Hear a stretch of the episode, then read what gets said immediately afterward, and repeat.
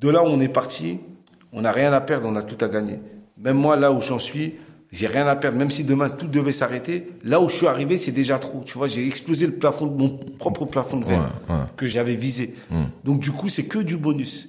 Et bien sûr, on a des ambitions qui sont grandes. On veut pousser encore plus haut. On veut former encore plus de gens. On veut pousser les projets et faire grandir les gens et tout.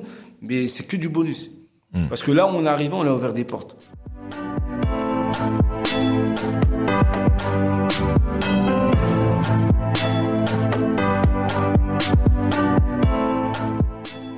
P, The Builder, c'est le podcast de la construction.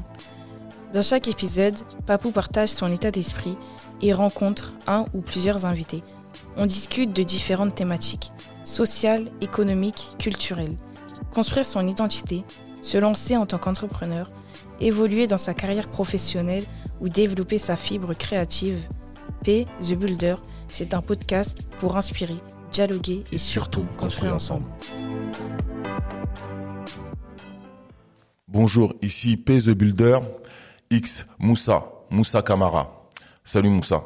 Merci euh, Papou pour l'invitation. Ouais, cool. Tu vas bien? Ça va et toi? Ouais, ça va. Je t'ai appelé parce que tu as un parcours quand même atypique. J'ai voulu en discuter avec toi. Ce que tu fais euh, dans, dans le partage. Pour moi, tu es dans le partage, tu es, dans l'échange avec, euh, avec les gens, large, une grosse communauté. Et, euh, et je voudrais que les gens comprennent ton parcours. OK? Donc ma première question, c'est d'où tu viens? Moi, je viens de la ville de Cergy, dans un quartier qui s'appelle la Croix-Petit, Hmm. où j'ai grandi. J'ai grandi dans un quartier, tu sais, dans les quartiers, il y a beaucoup de solidarité, d'entraide. Mais c'est, faut, faut que tu te débrouilles, en fait, pour en sortir. Et moi, j'ai toujours, euh, j'ai grandi dans cette mentalité.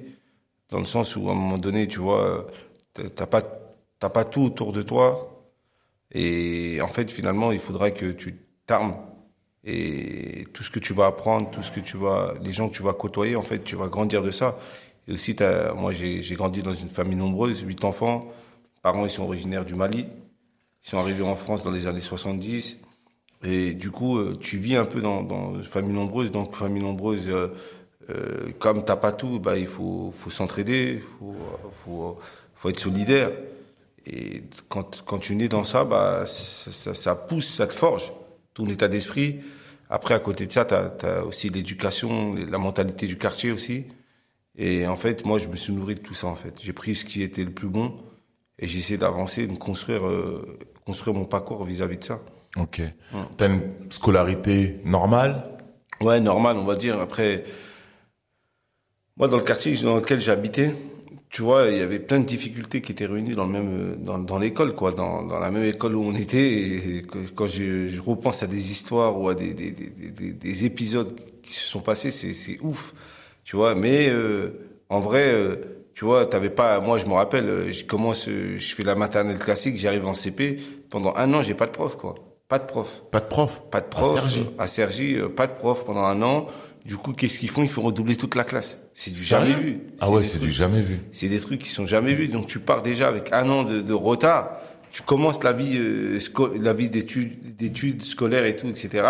Avec un an de retard comme ça parce que t'as pas de prof et ils arrivent pas à le remplacer.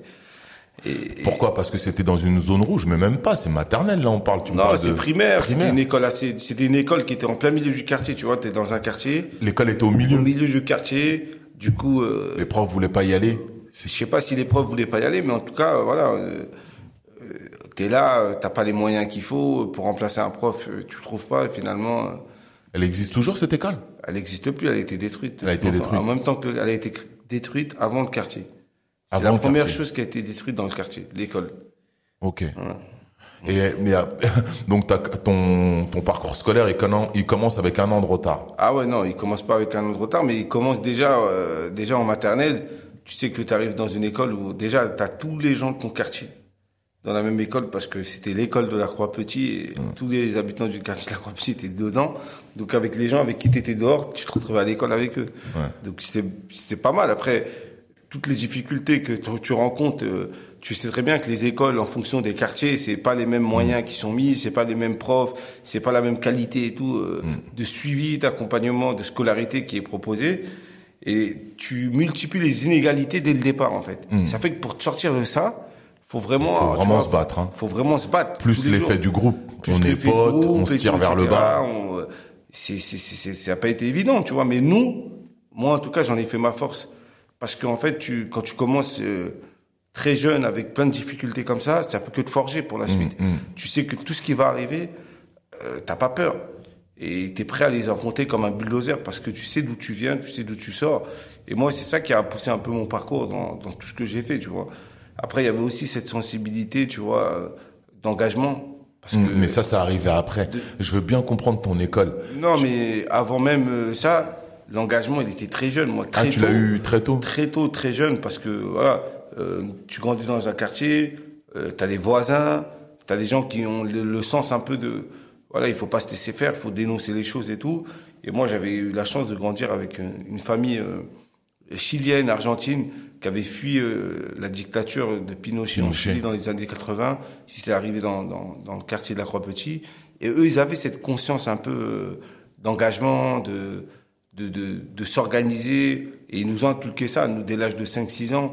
Je me rappelle avec eux, on faisait, euh, on faisait des activités de nettoyage du printemps, on faisait des, des sorties, on faisait des trucs, tu vois, qui étaient, qui commençaient à te conscientiser et tout. Mais on ne le voyait pas comme un engagement. Pour nous, voilà, on passait le temps parce qu'il y avait rien à faire. Et du coup, tout ça, ça, ça, ça, ça a mis dans, dans, dans nos têtes indirectement l'engagement, qui a été mon parcours plus tard. Mais ça commence des jeunes. Ça commence des jeunes, ouais. dès, dès- dès le plus jeune âge. Après, moi, j'ai eu un, un parcours scolaire assez classique. Hein. Et, euh, école primaire, collège. Collège, après, j'ai à peu près quelques soucis parce que je suis un élève un peu hyperactif. Je fais un collège, je me fais virer. Je fais un deuxième collège, je me fais virer. J'arrive dans un troisième collège. J'essaie de, d'être euh, plus discret. Je passe quand même dans un conseil de discipline, mais finalement, ils me gardent. Et du coup, voilà, je finis ma scolarité classique. Euh, je vais en BEP comptabilité parce que mon frère avait fait de la comptabilité, il avait eu le bac professionnel et tout. Donc je me dis, euh, Je vais suivre. je vais suivre, hein, tout simplement, parce que c'était le seul exemple qu'il y avait autour de moi. Et du coup, je fais deux ans de BEP, je kiffe pas trop. Je me retrouve en, en un an, je fais un an de bac professionnel en compta, j'aime pas, j'arrête. Je reprends euh, l'année d'après, je fais une année de bac professionnel en logistique. Et après, pendant deux ans, je fais ça. Moi, je, je suis allé jusqu'au niveau bac prof- professionnel. Professionnel. Tandis que moi, la plupart de mes amis, ils avaient arrêté l'école très tôt. Tu vois, à 16 ans, dès qu'ils ont pu avoir 16 ans, certains, ils ont commencé à travailler, certains ont commencé à rien faire. Mais moi, j'avais aussi cette, euh, cette conscience qu'il fallait quand même aller à l'école, avoir quelques diplômes pour pouvoir euh, se consolider un peu dans la vie professionnelle. C'est pour ça que je suis resté jusqu'à 20 à l'âge de 21 ans euh, en cours. Parce que c'était pour moi important, tu, tu vois, même pour les parents et tout, tu vois, mes parents. Oui, ça joue ils- aussi. ils- même si, tu vois, ils parlaient pas la langue bien comme il faut, au moins, tu vois, ils nous disaient que c'était important d'aller à l'école, ils nous, nous lâchaient pas là-dessus, tu vois. Et ça, ça aussi, ça m'a aussi poussé parce que, d'une, je savais pas ce que je voulais faire au niveau professionnel. Et de deux, voilà, quand j'arrive euh, au lycée, je fais ce que je fais, je fais ce que je fais. Je suis un élève moyen, je suis pas nul. Et voilà, je, je fais pas les efforts nécessaires pour être bon aussi. Mais en même temps, tu vois, euh, voilà, j'ai pas le cadre autour de moi. Tu sais très bien quand t'es, quand t'es, quand t'as, quand t'es, nous, ce qui est important pour nous, c'est que tes parents, tu te lèves, tu vas à l'école. Ils ont pas les capacités de te suivre et tout. Mmh, ils euh, ont pas voir. cette capacité. Et, et moi, mes parents, ils pouvaient pas en tout cas. Et du coup, euh, toi, tu vas à l'école, tu rentres le soir chez toi, tu jettes ton sac, tu calcules pas les devoirs, tu révises pas. Donc du coup, tu es là, euh, t'as pas forcément d'encadrement. Et tu peux soit euh, décrocher, soit t'accrocher. Mais moi, j'ai fait des rencontres à l'époque, tu vois, ça soit les. On parle souvent des conseillers d'orientation et tout. En mode, euh, ils nous ont désorientés, c'est des gens assez négatifs et tout. Mais moi, j'ai eu la chance de tomber sur deux conseillers d'orientation qui ont cru en moi, qui ont, qui ont vu le potentiel que j'avais. Et à chaque fois où j'avais des, j'ai eu des difficultés, que ce soit dans mes conseils de discipline ou quand je me faisais virer d'un établissement, elles m'ont pas lâché, elles m'ont toujours accompagné à retrouver un autre établissement et tout. Et franchement, moi, ça m'a grave aidé parce que si j'avais pas eu des personnes qui m'aident comme ça, j'aurais peut-être arrêté l'école à 16 piges, j'aurais essayé de bosser et je pense que j'aurais pas eu le parcours que j'ai là, là. Parce que, euh, voilà, quand tu te C'est un ensemble de choses. C'est un ensemble de choses. Et moi, c'est tout le temps des rencontres comme ça qui m'ont boosté. C'est hyper intéressant. J'ai le même parcours que toi euh, au niveau de l'école et des parents. Euh, BEP, bac pro, mais euh, pareil, j'ai continué parce que c'était important pour la maman. Et en même temps, tu te dis, bah, je sais pas ce qui se passe dehors. Exactement. Donc, euh, bah, viens, on gratte ça et en même temps, on continue de, Ouais. on continue d'aller dehors et de faire ce qu'il y a à faire, mais en même temps, on, on garde un pied le plus possible, quoi. Et moi, en plus, le truc, le truc qui était, euh, qui était un peu euh, traite, parce que c'est que les personnes avec qui je traînais, les, la génération, ma génération, les, gens de ma génération, bah, la plupart, 80%, ils avaient arrêté l'école très tôt, tu vois, un peu avant. Au BEP, les pires, ceux qu'ils avaient lâché au BEP le plus, plus tard possible, quoi. Et le fait de faire un bac professionnel, j'étais, ça fait que moi, je voyais mes potes, ils travaillaient, ou ils faisaient un peu d'argent voilà, dehors. Donc, ils pouvaient aller commencer en vacances, acheter des trucs. Et moi, j'étais à l'école, ça fait que je travaillais pas à côté, j'avais pas, j'avais pas d'argent. Donc, tu grandis dans ce truc-là où, à un moment donné, t'es là, tu vois tes potes, euh, ils, Ils sont là, ils sont frais. Mm. Mais toi, tu continues à aller à l'école et tu gagnes pas d'argent à côté. C'était, c'était, c'était, c'était des années, c'était compliqué de s'accrocher à cette époque-là. Ouais, c'était hyper compliqué. Et, et du coup, voilà, quand tu grandis dans ça, il faut se cadrer. Et moi, j'avais un but, c'était de, je voulais pas arrêter l'école. Je sais pas, c'était quoi le truc. C'est peut-être ma mère, mes parents et tout, mais je voulais pas arrêter tout de suite. T'avais un rêve à ce moment-là? Moi, euh, comme je dis souvent, mon rêve, c'était de devenir maçon, en fait. Quand j'étais plus, plus jeune, mais en grandissant, voilà, ça provoquait des, des, des sourires mes collègues et tout, etc. Donc, du coup, je disais plus, je veux devenir maçon. Je dis, je veux construire ma maison, des choses comme ça et tout. Pourquoi je voulais devenir maçon? Parce que, moi, quand j'étais plus jeune, les étés, partait pas en vacances, nous. Il n'y avait pas les moyens de prendre un billet d'avion pour toute la famille, aller euh, au Mali, tout ça et tout, etc. C'était très cher et tout. Du coup, euh, qu'est-ce qu'on faisait? On était au quartier tout l'été, on essayait de trouver des activités. Et je sais qu'à côté du quartier, il y avait des constructions de maisons. Et en fait, toute la journée, des fois, on allait là-bas avec mes potes, on regardait comment ils construisaient leur maison. Les mecs, ils, ils, ils nous faisaient porter des briques, euh, tu vois ce que je veux dire? Et ils nous ont donné le goût de ce métier-là. Métier. Moi, en tout cas, ça me l'a donné à moi le goût de ce métier-là. métier. La, la transmission du métier, comment poser brique par brique, prendre du ciment, etc. Ah, ça m'a, c'est- genre, c'était les moments où je m'éclatais le plus, tu vois. Or que les mecs, ils bossaient. Hum. Mais le fait, le temps qu'ils m'ont donné, le temps qu'ils m'ont expliqué, le temps qu'ils m'ont fait participer à ça, bah, ça m'a donné envie de faire, euh, tu vois, de, Ouais, de, Le métier, de faire le métier, quoi. qui est un bon métier malgré tout. Et c'est un bon métier, tu vois, c'est pas dévalorisant. Mais même si à l'époque, parce qu'il y en a, ils disaient, moi, je vais devenir architecte, moi, je vais devenir un tel, euh, footballeur. Mais sportif, faut faire des études. Architecte, il faut faire des bonnes mais, études. mais voilà, et moi j'avais une ambition qui était assez, tu vois, pas élevée parce que les, les maçons, en vrai de vrai, c'était nos parents, c'était des gens qui, qui venaient de l'immigration, c'était des ouvriers. Donc euh, dire, à- dire un rêve que c'est ça ton rêve, c'est petit, c'est un petit rêve en gros. Et en, en vrai, euh, c'était un rêve accessible. Pour l'époque, c'est un grand rêve. Ouais, pour l'époque, c'était un, c'était un, c'était un rêve. Et moi, après, finalement, j'ai fait tout autre que maçon, en faisant des études de comptabilité. Et après, en faisant de la logistique, j'ai appris, j'ai appris, j'ai fait des stages en entreprise et tout, etc. Et du coup, tout ça, ça m'a, ça m'a forgé le goût du travail. De toute façon, plus jeune, depuis tout petit, j'ai eu le goût du travail, très tôt. Moi, je me rappelle, tu vois, il y avait deux brocantes par an à Cergy, dans ma ville. Et nous, toute l'année, tout ce qu'on trouvait, on, on- les mettait dans une cave, c'est-à-dire même des vélos démontés, on les reprenait, on les remontait, euh, des, des- tout ce qu'on pouvait trouver, tout ce qu'on pouvait nous donner, on les coffrait dans une cave. Et ch- chaque année, il y avait deux brocantes par an. Quand on était plus jeune, ça, je te parle de l'âge de 12, 13, 14 ans, on allait à la brocante, on se posait, même la place, elle coûtait 30 francs à l'époque, même les 30 francs, on les payait pas, on prenait une toute petite place et on vendait tout ce qu'on pouvait, Vous faisiez ça à combien? On faisait ça à 5 6 on était peut-être ça tournait il y avait chacun il avait son sa place. Il y avait une équipe qui était là-bas. Une autre équipe elle était plus bas. Une autre équipe elle était plus en haut. Et à la fin de la journée on faisait les comptes. On faisait allez on faisait 100 francs 150 francs. Parfois pour ceux qui qui vendaient bien et qui avaient des bons plans eux ils faisaient 500 francs. Eux ils étaient trop bien à l'époque Ah et tout. Mais ça nous faisait des petits, des- un petit un petit peu de l'argent de poche C'est on l'argent, c'est du, c'est une forme de, c'est on- un plaisir. C'est le goût du travail, Voilà. tu vois. On a, on a taffé, on a fait des trucs, on a récupéré des a trucs. chiné, on Donc, revend. Voilà. Il y a une brocante, on, ça expose, les gens, ils viennent, ils achètent, ils repartent.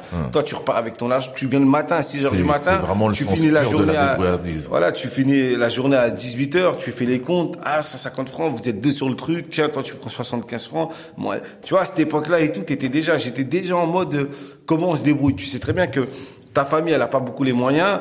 Euh, euh, les achats, t'as les achats de la rentrée, mais après entre la rentrée et parfois un truc, t'as pas trop. Donc quand tu vas acheter une nouvelle paire de baskets, euh, tu vas acheter ton, ton ta casquette Lacoste ou ton, ta banane Lacoste, c'était c'était compliqué à l'époque. Et tu vois, c'est après il y avait Cléancourt, on a commencé à connaître Cléancourt, on allait à Cléancourt, on achetait les, les, les- au marché Malik des, des, des survêtements, euh, des petites baskets et tout. Pour revendre à Sergi Non, pour, Pour nous, vous. pour nous habiller, quoi, tu vois. Et ça, c'était genre, il nous fallait de l'argent. On n'allait pas demander de l'argent à nos parents. Déjà, même eux, c'était, c'était compliqué. Du coup, il fallait trouver des petites astuces où tu te fais 100 balles, 200 balles, 300 balles et tout pour pouvoir acheter ta petite paire de baskets et tout. Et on a toujours fonctionné comme ça. Il y avait deux chemins. Soit on allait voler, soit on faisait ça. Il y avait, il y avait une partie des gens qui, voilà, il y avait l'équipe des, des, des, des- de ceux qui, qui volaient, il y avait l'équipe de ceux qui essayaient de travailler, il y avait ceux qui se débrouillaient. Il y avait plein d'équipes, tu vois. c'est toujours Et comme nous, ça. on était dans une petite équipe où on essayait de se débrouiller. Tu vois, après, il y a eu les chantiers. Quand on a grandi, arrivé à 15, 15, 15, 16 ans, on a commencé à faire des chantiers. Les chantiers, euh, c'est, c'est, c'est quoi? C'est nous, on habitait dans un, dans, dans, dans le quartier dans lequel j'habitais, il y avait un bailleur social. Et du coup, il y avait, à chaque fois, il y avait des chantiers jeunes. Mais nous, on a forcé les chantiers jeunes, on les a pas fait. C'est-à-dire, le terrain, il était en, il était en, été, en, en piteux état, hein, tu vois. Quand je te dis, euh, il y avait des pierres partout et tout. À un moment donné, il fallait le remettre en forme. Nous, on trouvait des idées comme ça. On allait voir le bailleur, on disait, voilà, on a trouvé une idée, faites-nous travailler. Ah ouais. Au début, ils voulaient pas. Parce qu'on était jeunes et tout, etc. On n'avait pas les moyens. Finalement, on allait acheter tout le matériel, on le trouvait. L'autre, il le prenait à son père, l'autre à ceci. Et on le faisait nous-mêmes. Après, on allait voir le bailleur, faut nous payer. Pareil pour les peintures. Après, Bien joué, finalement, bien joué. on l'a, on l'a, on l'a- un peu imposé comme ça. Et finalement, ils ont dit, ah, bah, c'est une bonne idée. Déjà, ils s'occupent. Et en plus, ça, ça permet de créer de, de- du lien avec le quartier. Et du coup, le premier, moi, la première paye que j'ai fait, c'était Scalab. C'était 500 francs que le bailleur nous avait payé. On- C'était un truc de fou, tu Ça vois. a duré longtemps, t'avais un ça Scalab, c'était tout- tout- toutes les vacances, tout l'été. euh, Tous les, tous les étés. tous les étés, on avait des petites missions comme ça. Et aussi, je te raconte ces anecdotes pour, pour te dire que, en réalité, la question de l'entrepreneuriat, quand j'en parle aujourd'hui, moi, je l'ai depuis. depuis tout petit Ouais. en vrai. Ouais. Tu vois, quand on va voir le mec, du, le responsable du hypermarché, parce que euh, tout le monde prenait des caddies à l'époque à l'hypermarché, et il allait euh, dans tous les quartiers, chacun, il- quand il faisait les courses, il- les darons, tout, ça et tout, il, mettait, il remplissait le caddie, il le ramenait dans tel quartier, l'autre dans l'autre quartier, chacun. Et finalement, quand tu venais faire tes courses, et deux fois, il y avait plus de caddie, personne impossible de faire les tes courses, et personne les ramenait. Nous, quand on a vu ça, on s'est dit quoi? On voit des quartiers partout, des caddies partout dans la ville. Venons, on va voir le directeur, on lui propose un deal. On lui dit, écoute, si nous on te ramène euh, 30, 50 caddies par, euh, par, par, par semaine, tu nous payes 300, 400 francs. tu Bien vois joué. Donc, euh, on s'est mis à, on a, tu vois, même dans ça, on était solidaires. Même ça, c'était un plan. Il y avait une équipe, un, un, un dimanche sur deux, c'était une équipe différente. Un, un dimanche, c'était notre équipe. Un dimanche, c'était notre équipe. Tu vois, et ça tournait. Et chacun il prenait ses 300, 400 francs euh, dans le mois, tu vois. Et du coup, euh, tu devais ramener minimum 30 caddies. Et ça, tu vois, on l'a fait pendant plusieurs années. Jusque le truc, on l'a même fait quand nous, on a commencé à avoir 17, 18 ans et tout. On n'avait plus besoin de ça. On allait à l'intérim, on déposait nos CV, on commençait à travailler. On a dit au petit, reprenez le, le, Le game. le, le truc, quoi. Et tout ça, en fait, c'était des petites, des, des petites choses où on réfléchissait à des idées pour se faire de l'argent parce que on avait besoin d'acheter une petite paire de- pour être à la mode, tu vois, pour, être dans euh, le coup. Et en plus, ça allégeait les frais de nos parents parce que, tu vois, quand t'es une famille nombreuse, nous, la plupart d'entre nous, on était des familles nombreuses. Du coup, toi, il t'achète à toi, il faut qu'il achète à ta petite sœur ou à ton petit frère ou à ton grand frère ou un truc, etc. T'as allège. Donc nous, il fallait qu'on trouve des solutions. On allège les Les parents. les, les, les, les frais de nos parents, tu vois. Et en même temps, en se mettant bien. Et du coup, voilà, moi, j'ai j'ai grandi un peu dans cet état d'esprit, cette valeur travail. Euh, T'as rien, mais tu te débrouilles, t'essaies de trouver des plans et tout. Et des trucs comme ça, j'en ai plein, tu vois, des anecdotes, je pourrais t'en ra- t'en raconter pendant une heure, tellement qu'on trouvait des trucs, des astuces. Ouais, ouais, des- mais même là, tu m'as replongé dans ma jeunesse, là. À l'époque, euh, tu vois, tu prenais des canettes l'été, une glacière, tu mettais, tu te posais au milieu du quartier, tu vendais Vous avez fait la fête de la musique aussi Hein Vous faisiez la fête de la musique on faisait pas la fête de la musique. Le vendre les canettes à la fête de la musique. Ah, on allait partout. franchement, on prenait les, les glacières, ça tournait partout, tu vois. Mm. Et tout ça, c'est des trucs qui permettaient d'avoir euh, quelques sous. Tu tournais, tu rachetais. T'as appris le La débrouillardise. la débrouillardise sans t'en rendre compte, mais c'est c'est c'est la c'est la faculté des euh, des, des des gens qui ont, qui ont besoin d'avancer, qui ont besoin de se débrouiller. C'est pour ça que quand on parle aujourd'hui d'entrepreneuriat, de trucs comme ça et tout, en vrai, euh, moi, ce que j'ai envie de dire, dans les quartiers, depuis qu'on est petit, on est entrepreneur, en fait. Mm. Tu vois, on, a, on entreprend, c'est quoi, on, est, on entreprend par Nature, c'est naturel. né- par nécessité, on est des entrepreneurs. T'es obligé, tu vois, t'as pas le choix. Ça fait qu'aujourd'hui, tu vois, naturellement, aujourd'hui, je porte un projet qui, qui vise à, à promouvoir l'entrepreneuriat partout dans les quartiers. Mais je sais que l'état d'esprit, il est là, en fait. Mm, Quand tu parles avec des gens, ils ont l'idée, ils ont l'astuce et tout, etc. Mais attends, quand quand t'arrêtes l'école, t'as 24 piges, J'ai 21 ans t'as j'arrête 21 ans, bah, ce qui m'arrive, euh, une fois que j'arrête l'école, je crée une boîte. Direct. directement. C'est quoi l'idée de la boîte? En fait, l'idée de la boîte, c'était pas prévu. Moi, pendant que je suis en cours, euh, il y a un technicien qui est dans ma ville et moi, je suis en voiture. Il est en voiture, il s'arrête. C'est un jeune comme moi, tu vois. Et il me dit ouais, je cherche une adresse euh, dans le quartier du Ponceau et tout. euh, C'est où? À l'époque, il y avait pas les GPS, euh, c'était TomTom, les gros trucs, mais c'était pas mis à jour. Du coup, quand des fois il y a des nouveaux quartiers ou des nouvelles adresses, tu peux pas retrouver. Et du coup, c'est tellement compliqué. Je lui dis vas-y, suis-moi, je vais te ramener à l'adresse. Je le ramenais à l'adresse. Et euh, dès que je lui dis, c'est là le quartier. Après, je sais pas c'est où ton adresse, cherche, mais tu me dis. Après, je vois qu'il est, tu vois, c'est un technicien jeune, t-shirt de l'entreprise, véhicule de l'entreprise. Je dis mais ça a l'air cool de ce que tu fais et tout. C'est quoi? Moi, je viens de finir la course, cherche du boulot. Il cherche pas où euh, tu travailles ou pas? Mais il me dit quoi? Il cherche à mort. Mais moi, ça fait six mois j'ai commencé. Euh, T'es bien payé, t'installes internet chez les clients, c'est bien. Tiens le numéro de l'agence, appelle-les tu leur dis voilà, tu, tu cherches du travail, tu as le permis et tout, ils vont te recruter direct et tout. Et quand en fait ils me donnent le numéro, j'appelle, je tombe sur le directeur d'agence, je parle au directeur d'agence, je lui dis voilà, je suis un jeune, j'ai rencontré un de vos techniciens, il m'a dit que vous recherchez des gens et tout à recruter. Moi je voilà, je viens de terminer mes études, je sais pas ce que je veux faire. Là c'est l'été, j'ai pas prévu de partir en vacances, je suis disponible, j'ai le permis et tout. Il m'a dit bah je vous donne rendez-vous demain à 7h du matin dans, dans à rue Le Courbe dans le 15e. Et du coup euh, j'y vais. Euh, 7 heures du matin, moi je pars de hein.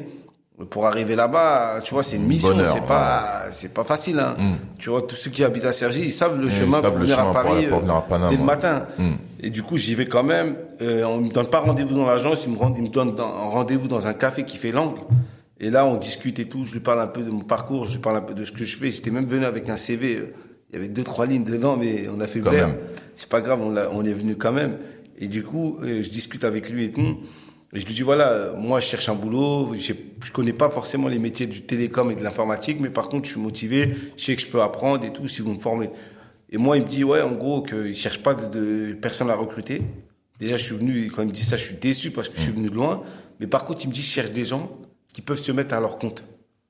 Tu vois, il me dit ça. Il te, ouais, il lance moi, une bonne piste. Et quand il me dit ça, pour moi, c'est presque, c'est mort. Comme si on dit, ouais, tu viens euh, chercher un taf, mais ouais, je te dis, euh, cherche un ingénieur, euh, ou un truc qui a rien à voir, mais un truc qui, qui tu peux même pas imaginer dans ta tête.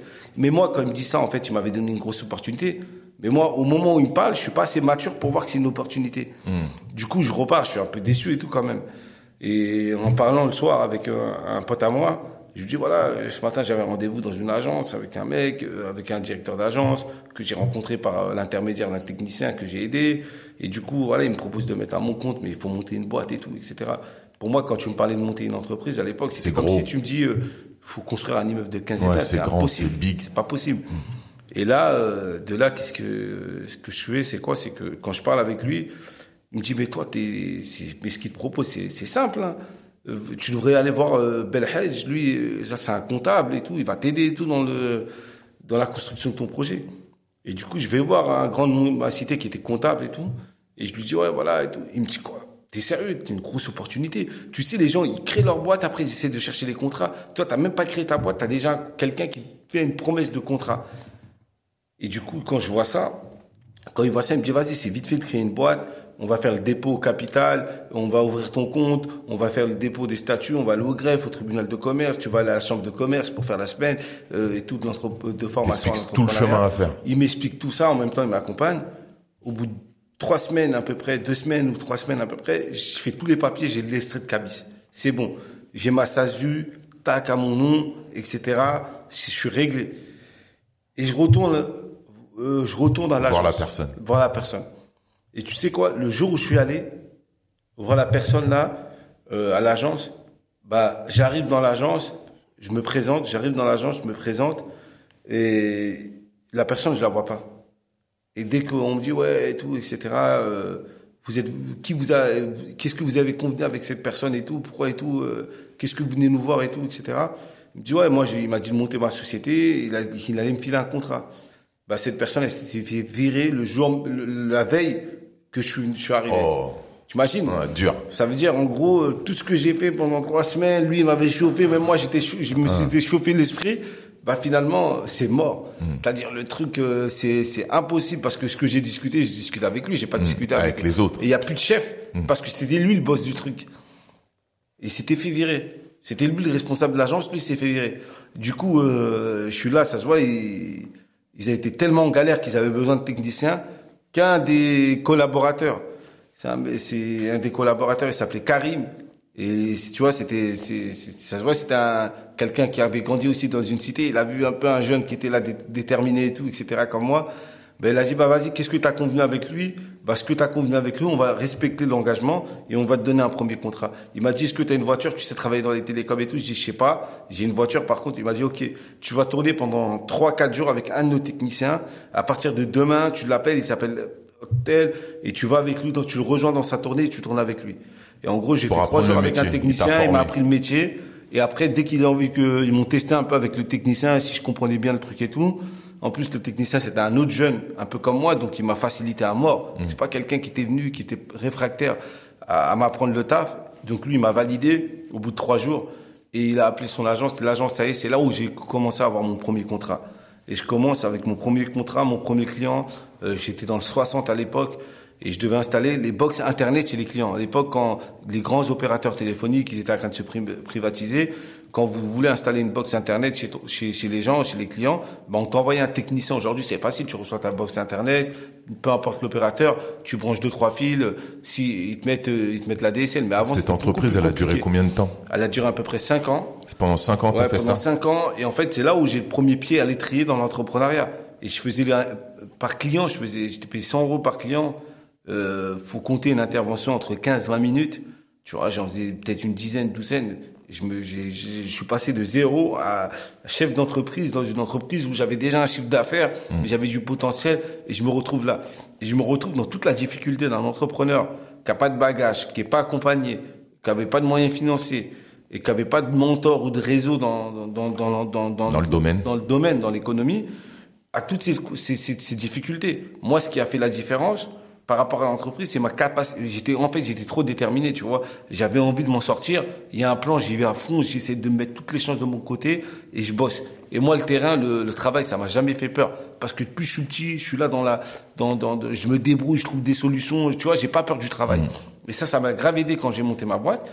Par contre, à côté de ça, j'avais des lacunes parce que, à un moment donné, pendant un an, j'ai travaillé seul. Et quand là, il y a eu une forte croissance, j'avais besoin de recruter.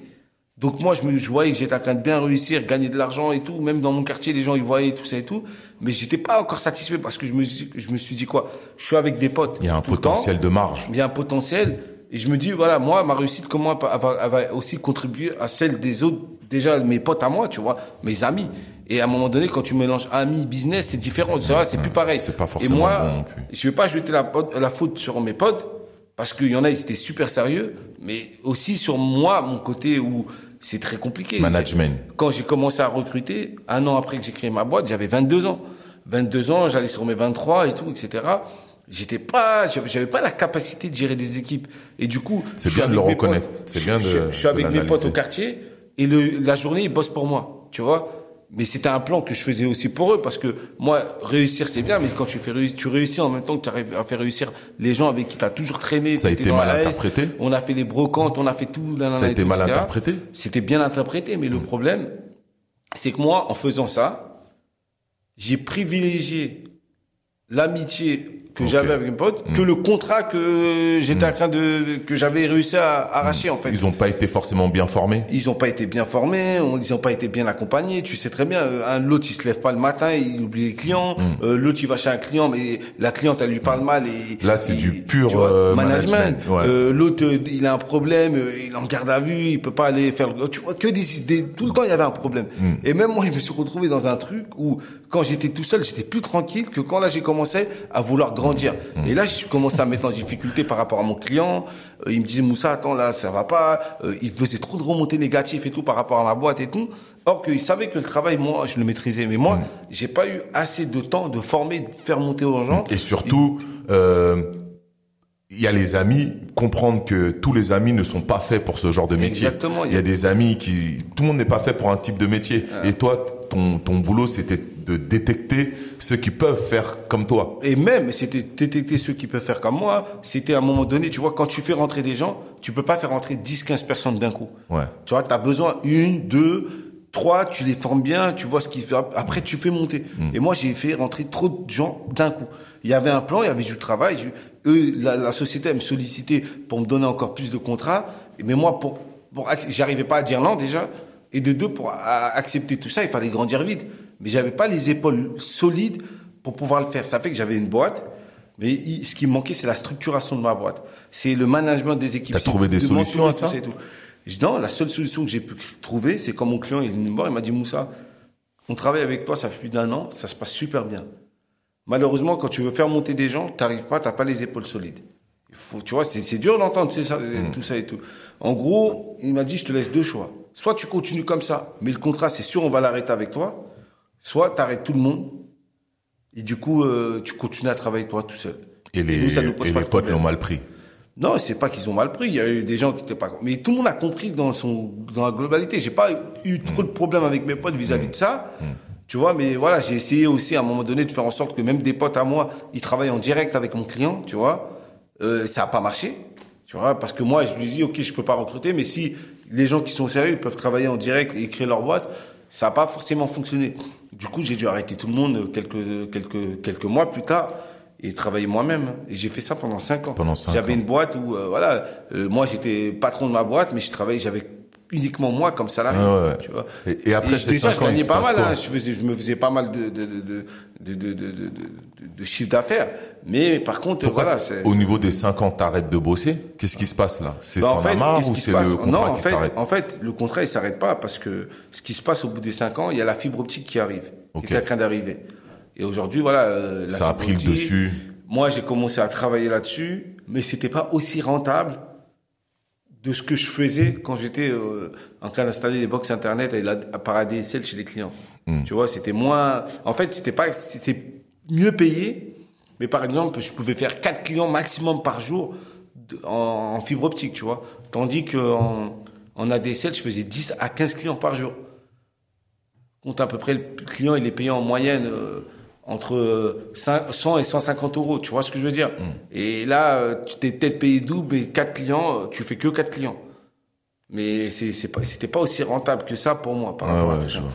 Et c'était plus de boulot, euh, j'aimais pas du tout et Donc du tu coup prends la décision d'arrêter? Non, après, du coup, il y a une baisse d'activité parce qu'il y, a- il y a une grosse crise qui arrive, tu vois, euh, vers, euh, 2000 2008, après l'impact de la crise, le temps que la, la crise elle retombe, 2009, 2010, tu vois, ça commence à retomber. Et du coup, euh, il y a une baisse d'activité forte. Moi, j'ai toujours, tu vois, comme j'ai des bonnes relations avec mon client, ça fait que moi, en fait, j'étais dans les techniciens, même quand il n'y avait pas de travail, bah, ils me donnaient toujours des clients. Même quand il y avait très peu, j'avais toujours mon, mon quota. Parce que ça, c'est la relation humaine que j'ai créée avec eux, la confiance aussi que j'avais avec eux, qui m'a permis, en fait, de toujours garder le minimum. Mais au bout de cinq ans, quand tu commences à payer plus de taxes que tu que tu fais rentrer de chiffre d'affaires, c'est pas la première année, j'avais pas les aides. Donc ça, c'était très compliqué à tenir. Du coup, je décide de fermer ma boîte et d'aller travailler pour mon client. Et là, en fait, dans le rôle que j'avais, c'était de former des nouveaux techniciens sur les métiers de la DSL et de la fibre. Donc, j'ai fait ça quelques années, histoire de me faire un peu d'argent. Et moi, j'ai, tu vois, en continuant à me faire un peu d'argent, pas rester sans rien, quoi. Et du coup, c'est comme ça. Ça a été ça, ma première aventure entrepreneuriale. C'est, ça a été énormément d'expérience et tout. En plus, j'étais jeune. Tu vois, tu crées une boîte à 21 ans, tu te sens pas forcément légitime. Tu arrives, en plus, une boîte qui marche, tu génères du chiffre d'affaires et tu arrives à faire recruter des gens. C'était énorme. Pour moi, déjà, c'était genre grave une forme La- de réussite. Ta suite, euh, tu fermes ta boîte, tu continues à recruter les gens. C'est quoi ta suite de ça? Non, ben la suite, en même temps que j'ai créé ma première boîte, en 2007, euh, 2006-2007, bah, je, je crée une première association. En même temps que tu En avais créé la même boîte. temps. Parce que moi, j'habitais dans un quartier, que le quartier dans lequel j'ai grandi, il a été totalement détruit. En 2001, le maire qui a été élu euh, lance une opération en 2003, 2000 2002-2003 de rénovation urbaine. Ça s'appelle l'ANRU. En fait, tous les quartiers, c'était politique publique qui a été lancée sous, sous Chirac par Jean-Louis Borloo. Et en gros, tous les quartiers, euh, ceux qu'ils appellent les ghettos so- sociaux, aux sociaux, et en gros, ils allaient détruire et reconstruire un peu des nouveaux logements avec de la mixité sociale. Et nous, notre quartier faisait partie de ce plan-là. Du coup, on apprend par le maire que le quartier, il, allait totalement détruit pour être reconstruit. Et tous ceux qui habitent dans ce quartier, il y avait plus de 1500 familles. Ils allaient dispatcher partout dans la ville. Du coup, nous, il y a une fronde qui commence à, monter. Après, moi, j'étais encore jeune hein, quand il y a eu cette décision qui a été prise. Et j'avais pas encore monté ma boîte. Hein. C'était entre 2004 jusqu'en 2007, tu vois. Du coup, il y a une tension qui, est en train de se palper et tout. On voit des, des bâtiments, des familles qui sont obligées de déménager dans des quartiers où ils payent le loyer plus cher. Tu vois, là, deux fois, il y en a pour des F5 qui payaient 500 euros dans le quartier dans lequel ils habitaient. Ils allaient habiter dans F3, F4 à 800, 900 euros par mois. Mmh. Ils peuvent pas tenir avec le même revenu. Déjà, c'est mmh. plus petit. De deux loyers les plus chers et ils n'ont pas d'aide sur le revenu et du coup ça crée quoi? Des familles qui sont expulsées et tout etc et tu vois tu as cette situation où c'est tendu il n'y a pas de relation avec la mairie et tout etc très compliqué euh, tu vois il y a les émeutes de 2005 qui arrivent le quartier aussi s'embrasse en même temps en 2003 tu as des émeutes avant tu vois parce qu'il y a un jeune euh, qui s'est fait interpeller sur le terrain de foot pour rien et que des problèmes comme ça entre la police les jeunes le quartier euh, taux de chômage qui est énorme une situation assez délicate l'école qui est en train de d'être détruits, euh, les, les, les, les, habitants des quartiers en train d'être dispatchés dans plein de villes. Il y a des problèmes parce qu'on regarde pas, on les met dans des et quartiers. Et toi, sauce, tu la montes pour tout ça? Et en fait, en 2007, au même moment je crée mon truc, je dis c'est trop. Il y a en fait, il y a un fait, il y a des jeunes, ils étaient en train de faire de la moto et les, la police, les polices, la police, ils les, ils les ont coursés. Et pour les arrêter, ils ont tiré à balles réelles. Et ça a touché un jeune qui avait rien à voir, qui était sur le terrain de foot. C'était un dimanche. Tu sais très bien les dimanches dans les quartiers comment ça se passe? Bécane de cross, match de foot, euh, surtout en été et tout, vers un peu l'été, mois de mars. Dès qu'il y a un peu de soleil, un peu c'est vers cette mm-hmm. période-là, bah tu sais très bien, tout le monde sort et tout, etc. Et il y, y, y a un ami à nous qui a été touché à l'épaule. Il allait mourir et tout, etc. Et on comprend même pas aujourd'hui pourquoi ils ont tiré, tu vois. Ils ont même pas été condamnés, rien du tout. Et, le truc, c'est que les mecs, euh, ils, ils, font de la bécane, ils arrivent pas à les attraper, ils leur tirent à balles réelles, 4-5 balles et ça a touché, il aurait pu mourir, tu vois. Mm. Donc il n'est pas mort. Le soir même, le quartier s'embrasse partout. C'est la guérilla, vraiment une guérilla, mais j'ai laisse tomber. Tout le quartier est encerclé, tout ça et tout, etc. Émeute, les jeunes, ils veulent pas partir. Ça, a duré longtemps, tu vois ce que je veux dire? Vraiment, c'était la guerre. Parce que là, c'était, ils avaient dépassé le truc. Ils avaient dépassé et tout, etc. Et le quartier était un peu révolté. À cette même époque, la même période de tout ça, bah en fait on voit que les choses, tu vois, le quartier est en train de se détruire, les mêmes problématiques, les gens ils s'en sortent pas. On sait combien comment ça finit à, ces histoires-là, c'est que finalement qui pleure c'est nos mamans, c'est c'est qui qui va en prison, bah c'est nous, c'est les jeunes. Et les choses ils changent pas vraiment. Et à ce moment-là, qu'est-ce qu'on dit? On dit bah finalement qu'est-ce qu'on peut faire nous aujourd'hui à notre échelle?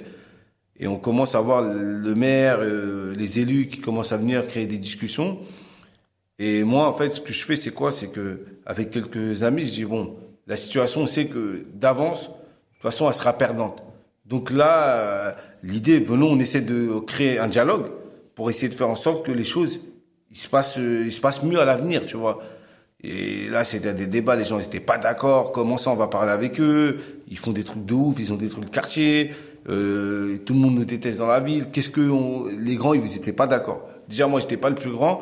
Ça veut dire quand tu proposes ça, faut convaincre tout le monde. Les grands, déjà, impossible, ils n'étaient pas d'accord.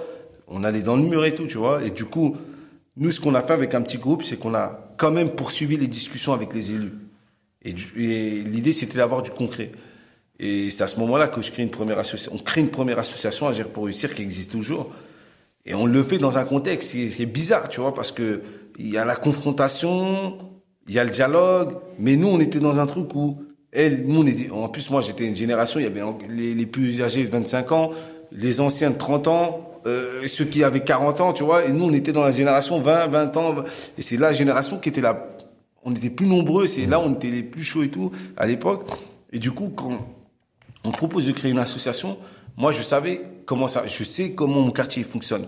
C'est la masse. Si la masse est suivie, il n'y a plus de problème. Mais si tu es minoritaire, c'est mort. Donc nous, on s'est dit quoi? Qu'est-ce qu'il nous faut? Le terrain de foot, ils vont le détruire de toute façon. C'est le seul lieu de, rassemblement.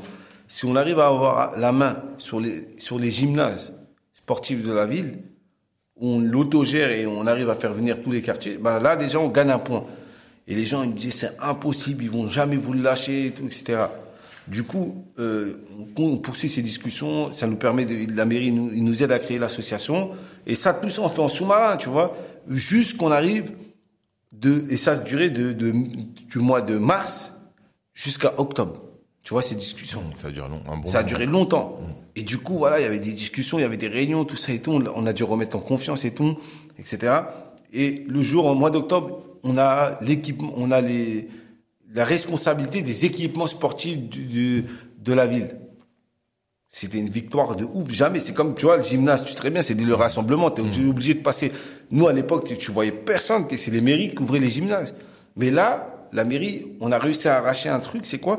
Que nous, on avait la, ils nous ont confié l'équi- l'équipement, un équipement sportif de la ville. Sur notre responsabilité. Sans avoir quelqu'un de la mairie. Du coup, ils étaient en panique, ils pensaient que ça allait mal se passer et tout. Mais quand on a eu ça, ça a été une première victoire où pratiquement on a mis tout le monde d'accord. Toute la Parce ville. que c'était impossible, c'est un truc, c'est impossible.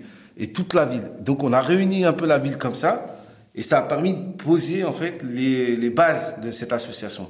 Tu vois, et c'est là où on a réussi à prendre une vraie dynamique. Mais après, on s'est dit, ce qu'on a réussi à obtenir, fallait pas qu'on s'endorme sur ça parce qu'on n'a pas fait tout ça pour avoir un gymnase. Il y a des gens qui ont, voilà, ils ont des, voilà, ils ont des difficultés et tout, etc. Il faut qu'on revienne à l'essentiel. Mais nous, on, on- on- quand on travaillait comme ça avec la mairie, ils n'avaient pas confiance en nous, nous on n'avait pas confiance. Mais il fallait, on était obligé d'avancer pour trouver des solutions. Et le maire, il, a été, il était très bien conscient de tout ça.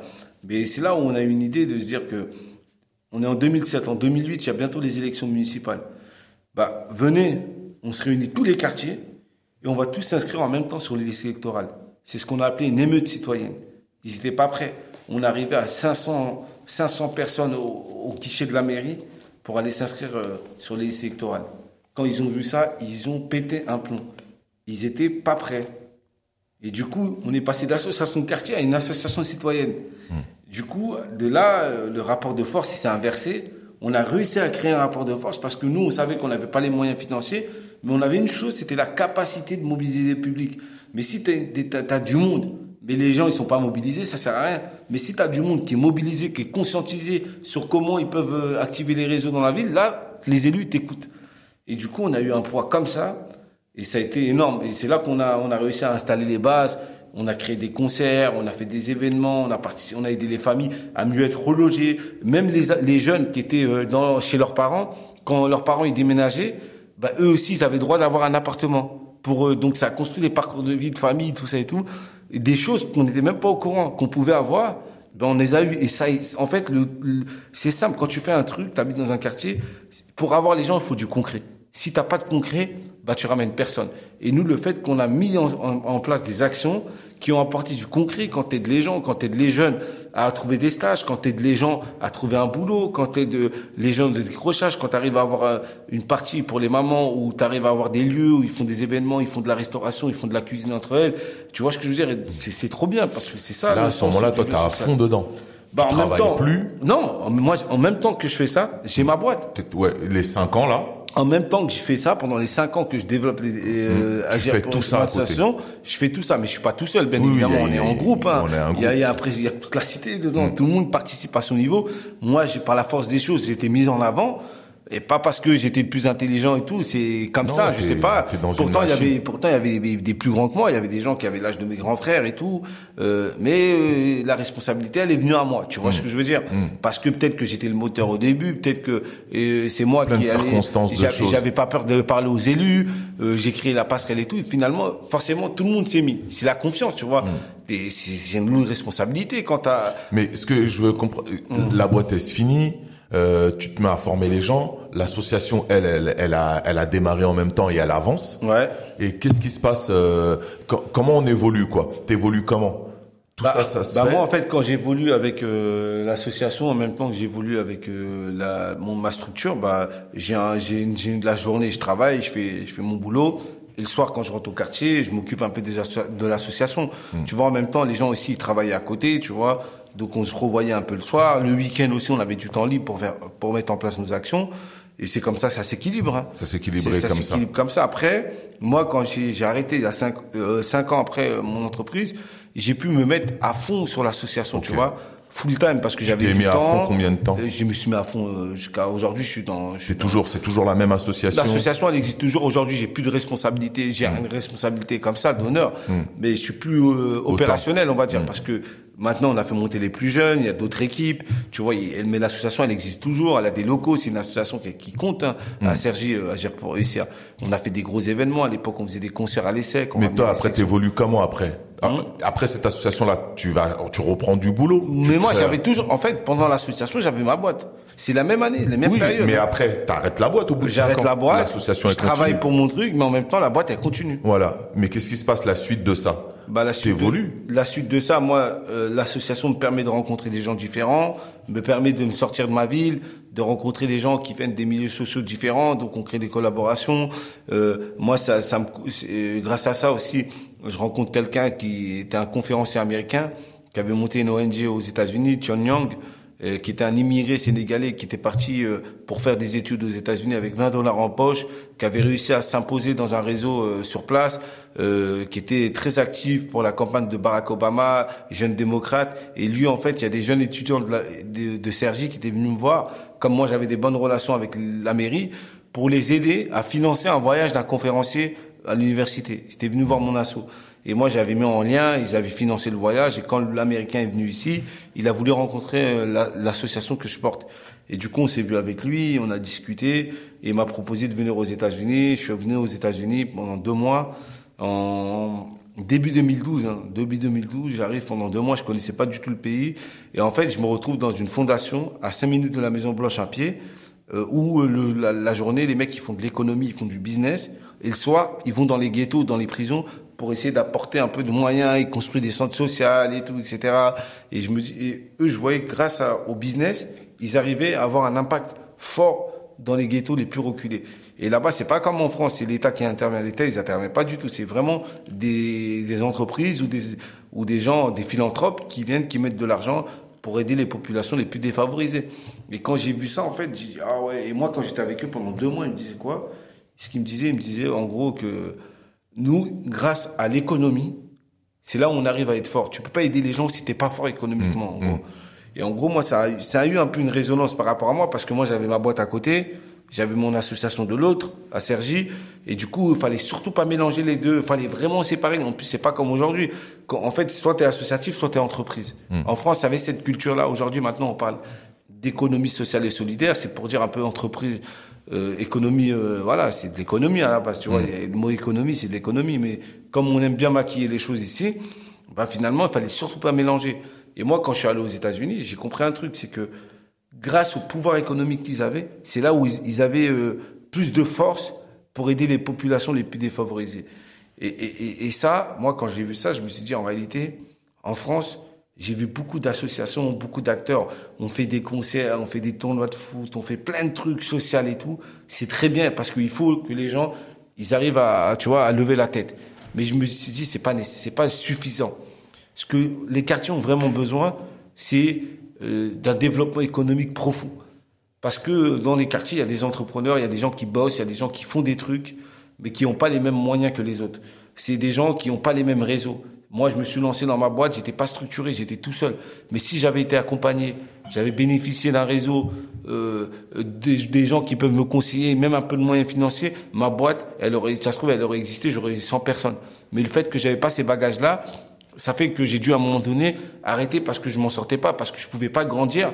Et comme je pouvais pas grandir, bah, je payais trop d'impôts. Du coup, soit tu fais, tu, payes, tu travailles pour payer des impôts, soit tu, tu reviens à la raison, t'arrêtes, tu vois. Et du coup, quand je vois tout ça, je me dis en fait la vraie clé en 2000, euh, parce qu'après je reviens, je reste deux mois là-bas, mais je fais que des allers-retours. Je ramène des jeunes américains en France, je ramène des jeunes de ma ville aux États-Unis, je crée des passerelles comme ça, je commence à connecter un vrai réseau et tout sur place. Je rencontre des gens qui sont blindés au max, je rencontre des gens du pouvoir, je rencontre, je suis reçu par l'ambassadeur de France, je vais à la Maison Blanche, j'assiste à un discours de Barack Obama au Capitole. Tu vois ce que je veux dire?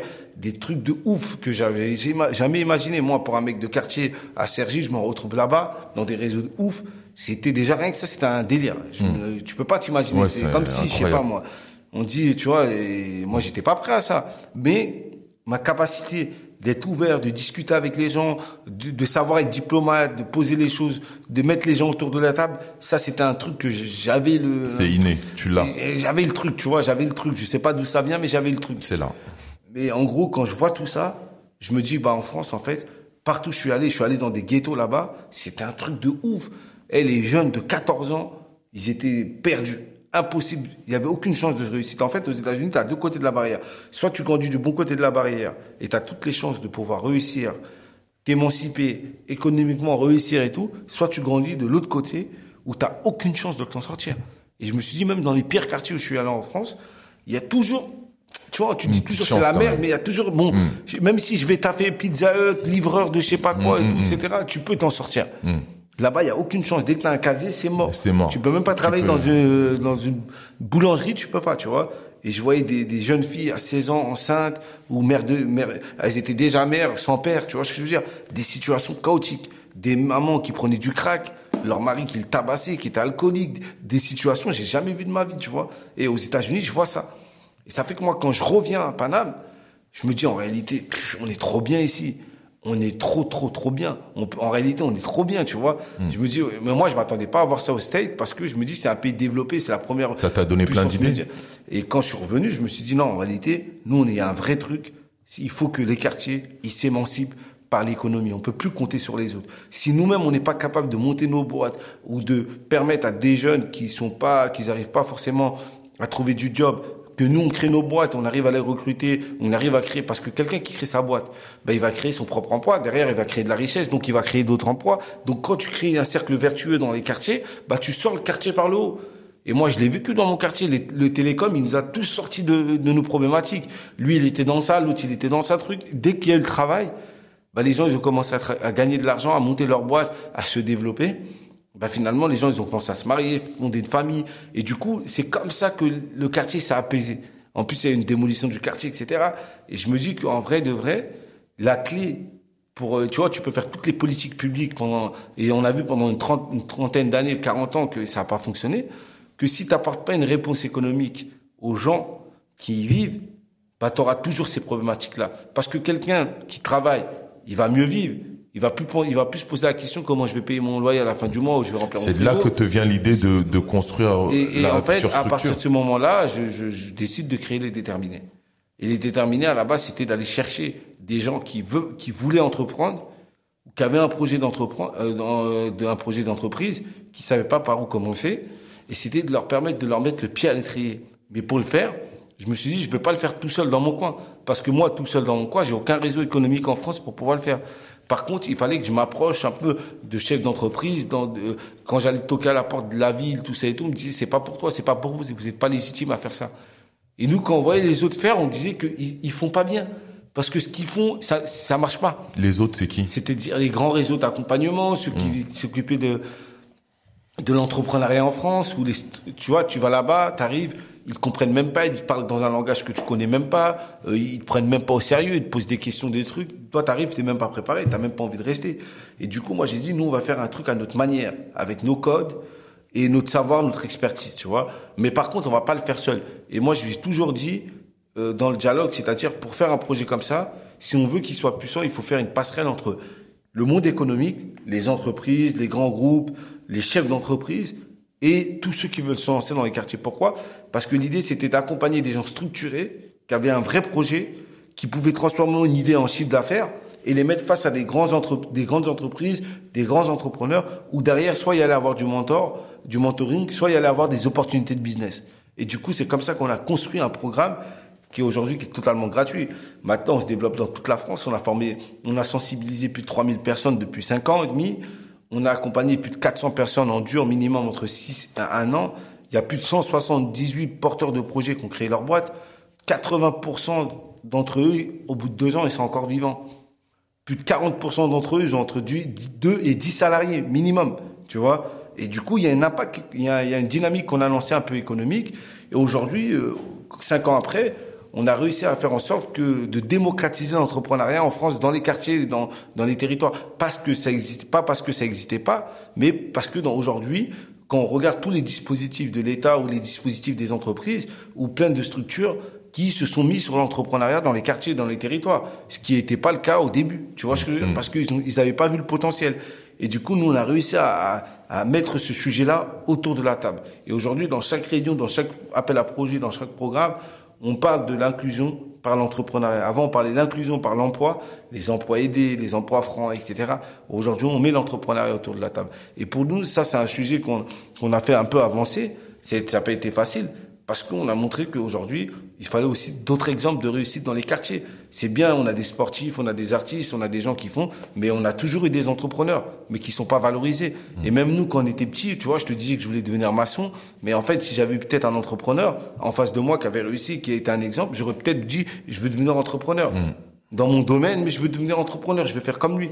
Et ça, malheureusement, quand on en a, soit ils sont silencieux, parce qu'ils veulent pas trop montrer, soit il n'y en a pas, tu vois. Et du coup, moi, je me suis dit, non seulement accompagner des entrepreneurs, certes, ils vont pas tous réussir à monter leur business parce que l'entrepreneuriat, c'est pas forcément évident. C'est pas facile non plus. Par contre, moi, je vais mettre un programme gratuit qui va promouvoir l'entrepreneuriat. Et on sélectionne les gens sur sélection. Tu vois, on fait des campagnes et maintenant on se développe dans toute la France. On a commencé dans ma ville à Cergy, après on a commencé à Paris, et après on a commencé dans toute l'île de France, et maintenant on a à Marseille, on a à Toulouse, on a à Nantes, on a à Nancy, on a à Bordeaux, Les on déterminés, c'est combien de personnes? Les déterminés aujourd'hui dans l'équipe où tu parles des gens qu'on a dans accompagnés l'équipe Dans l'équipe aujourd'hui, on est près d'une vingtaine de personnes. Ok. Tu vois, en quelques années. Mais on, on est encore petit parce que les ambitions, ils sont assez grandes. Donc je pense qu'on va continuer à grandir. Et aujourd'hui, voilà, on, on essaie de faire un gros travail autour du développement économique. Euh, maintenant, on est sur l'entrepreneuriat inclusif, mais on est aussi sur l'employabilité. Parce qu'avec les grands groupes, les entreprises qui travaillent avec nous, ils ont des besoins de recrutement. Tu vois, là, on a fait un partenariat avec les hôtels Hayat, où moi, je suis allé chercher 60 jeunes dans les quartiers, à Paris, à Nice et, et à Cannes, tu vois, pour, euh, en leur disant, voilà, il y a des opportunités dans des hôtels de luxe, ils veulent recruter à mort. Ceux qui sont passionnés par les métiers de la restauration et de l'hôtellerie, sur 60, on en a retenu une trentaine. Et dans ces 30-là, on les a formés pendant 3-4 mois, où ils étaient payés. Tu vois, au savoir-être, venir à l'heure, comment, voilà, se comporter dans une entreprise, comment être dans un environnement. Ils avaient jamais mis les pieds dans un hôtel 5 étoiles, ils nous ont dit.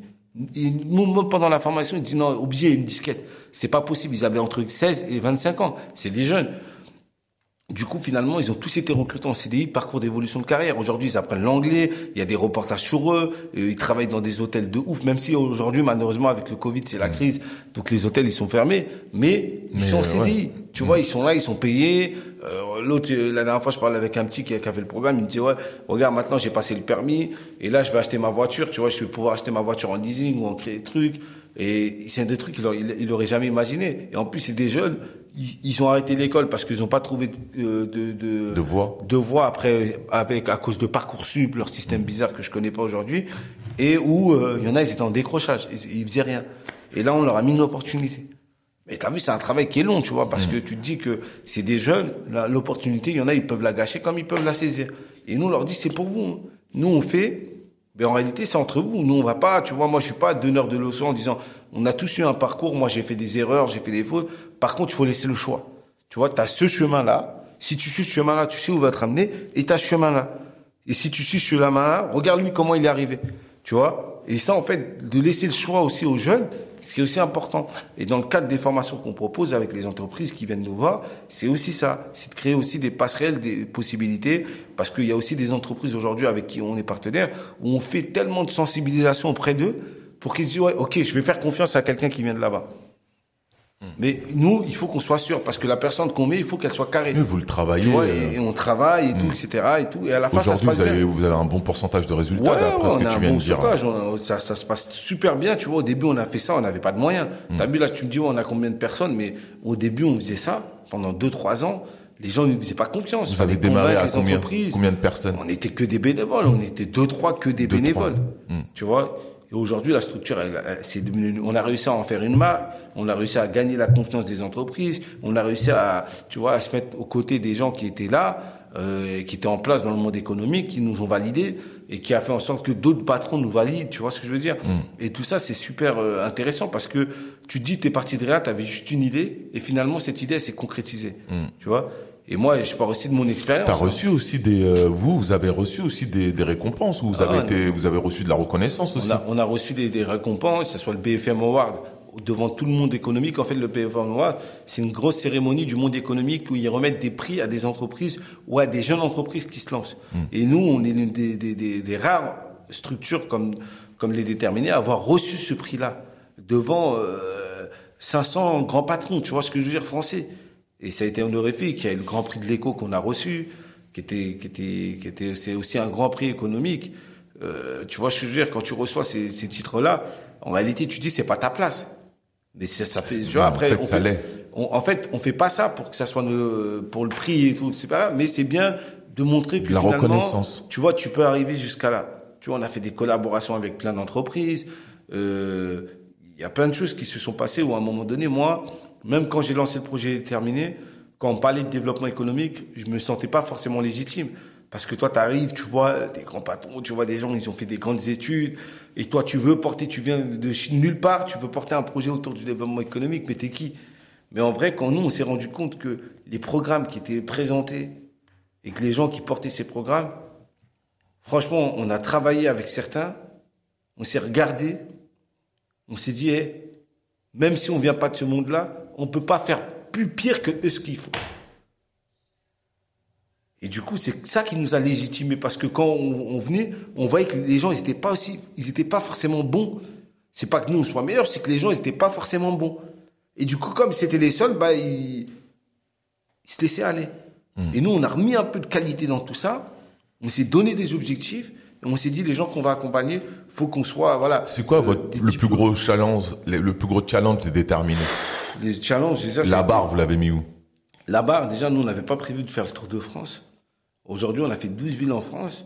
Le prochain challenge, c'est de passer de 400 personnes accompagnées à 1000 personnes d'ici 2024. Ok. Et d'être dans les 25 plus grandes villes de France. Ça, c'est l'objectif qu'on s'est donné. On y arrive parce que là, on est à 400. On a fait euh, 12 villes. Tu vois, il reste encore 3 ans. On va accélérer encore plus. Et là, on a sensibilisé quand même plus de 3000 personnes sur ces sujets-là qu'on a vus. Tu vois, et l'objectif pour arriver à 1000, on va sensibiliser plus de 6000 personnes, tu vois, d'ici 2024. Et on a les capacités de les faire. On a la niaque, on a l'énergie. Tout, tout, en fait, tous les ingrédients, ils sont réunis. Ils sont réunis. Pour qu'on y arrive. Après, c'est pas facile, hein. C'est du taf tous les jours. C'est de la remise en question. Il y a une forme de passion aussi. Il y a une passion obligée. Ouais. Tu pour faire un truc comme ça, Ouais. t'es obligé de faire la passion. On est. Parce qu'au début, c'est pas l'argent qui va te motiver parce qu'il n'y a pas d'argent dans ces trucs-là. Et tu crées pas une structure associative pour faire de l'argent. C'est pas possible. Mm. C'est après tout ce que tu vas créer derrière qui peuvent générer un modèle économique qui vont te permettre de pouvoir recruter des gens parce que une structure comme ça, tu peux pas l'apporter uniquement. Une ONG, c'est complètement différent de ce que vous faites? Ouais, c'est plus différent parce que je sais pas, je sais pas c'est quoi le terme, mais associatif. Ça n'a rien à voir. Et passer en fondation aussi? Ouais, fondation, c'est un peu un level au-dessus, c'est pour aller chercher des fonds et tout, etc., qui vont te permettre de développer la structure et de financer d'autres structures. Vous êtes bien en association. Nous, on a un modèle un peu hybride, tu vois, c'est un modèle un peu économique parce que moi, je crois plus au modèle uniquement associatif où tu Ouais. comptes que sur des subventions. Parce que les gens, ils te suivent une, deux, trois, quatre fois maximum. Allez, c'est bien, ça crée de la marque et tout. Après, ils sont bons, tu vois. Et donc, tu es obligé de chercher de notre partenaire. Pour moi, le modèle associatif, il doit considérablement évoluer et créer vraiment un modèle économique, comme une entreprise, hein, qui fait en sorte que tu arrives à générer du chiffre d'affaires pour pas pour faire euh, une plus-value et d'être un rentier et tout. Non, c'est vraiment pour euh, réinjecter de l'argent dans l'association qui peuvent te permettre toi d'assurer les salaires et de déployer encore plus fortement ton programme. C'est ça qu'il faut, tu vois ce que je veux dire? Aujourd'hui, vous arrivez à en vivre. moi, je suis plus dans ça. Aujourd'hui, quand on dit on arrive à en vivre, c'est pas moi. L'association quand j'ai créé les déterminés, c'était pas pour en vivre. Moi là-bas, je suis entrepreneur. J'étais dans le télécom et l'informatique. Là aujourd'hui, je développe les déterminés. Euh, Demain, je vais développer un autre projet, c'est sûr et certain, tu vois. Mais le projet est déterminé, moi, en ce qui me concerne, je l'ai pas fait pour euh, Oui, euh, mais gagner de l'argent. Mais par 19 contre, aujourd'hui, bah, je suis obligé de les payer. Voilà, Il y a. Mm. des gens, ils ont des familles, il y a des gens, voilà, ils sont là, ils ont des compétences. Personne ne peut travailler gratuit. En Ben plus, oui, la personne. Mm. charge de travail qu'on a, c'est énorme.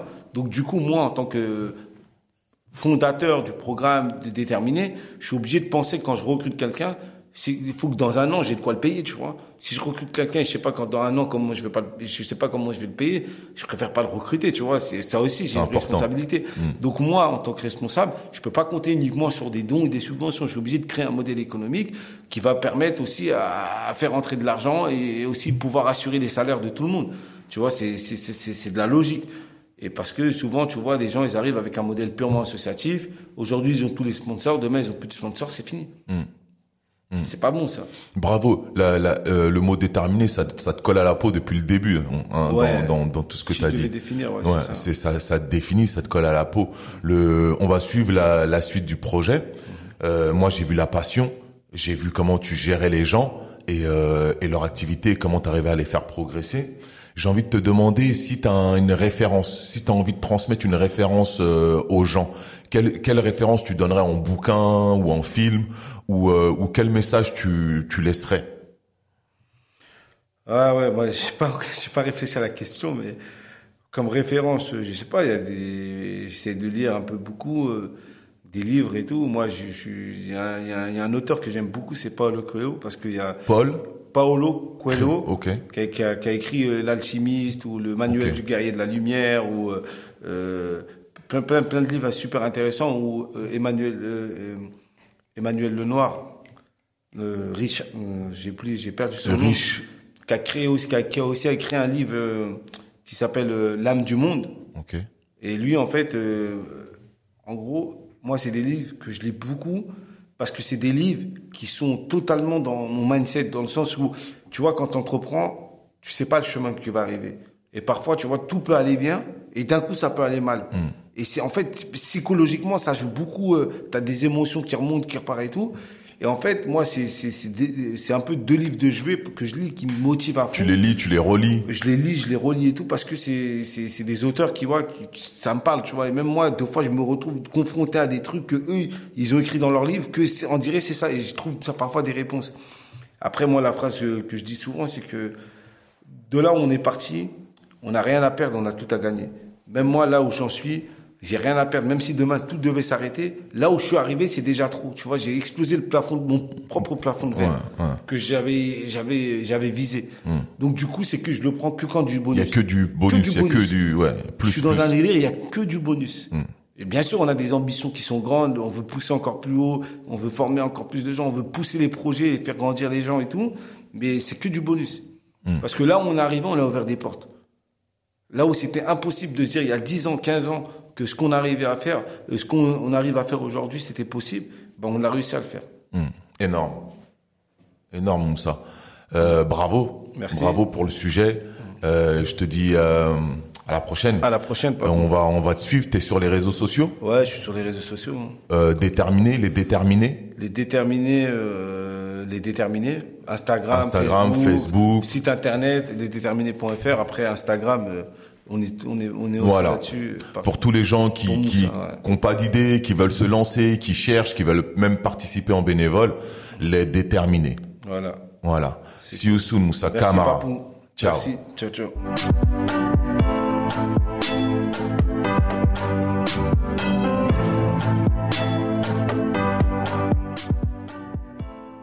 Je remercie les sponsors Lazinerie, Studio Majorel, Teddy Bob, Vibe Optique et African Armure, ainsi que la musique de Debrobit du Mali.